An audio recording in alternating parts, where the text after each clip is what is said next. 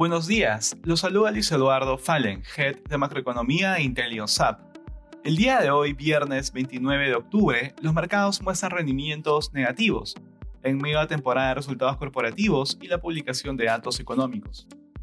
De manera particular, en Estados Unidos los futuros de los principales índices retroceden, afectados por los reportes corporativos de Apple y Amazon, los cuales decepcionaron por el aumento en costos debido a las interrupciones en las cadenas de suministro.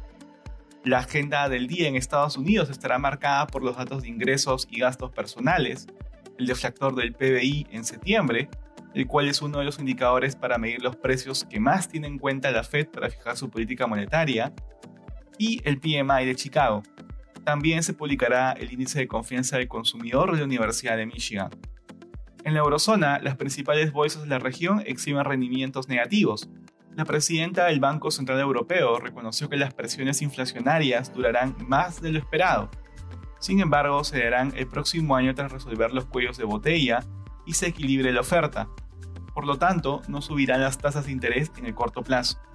Por otro lado, se publicaron datos económicos. En la zona euro, la inflación de octubre registró 4.1% interanual sobre las expectativas de 3.7%.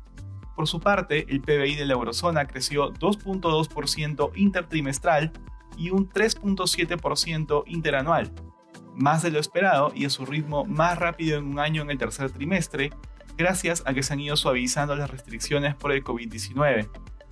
En Asia, los índices muestran resultados mixtos. En Japón, el Nikkei subió 0.25% gracias a que las ganancias corporativas compensaron la falta de apetito de riesgo por incertidumbre en torno a las elecciones generales del domingo.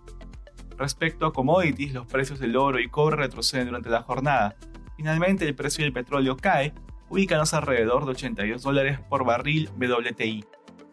Gracias por escucharnos y si tuviera alguna consulta, no en contactarse con su asesor.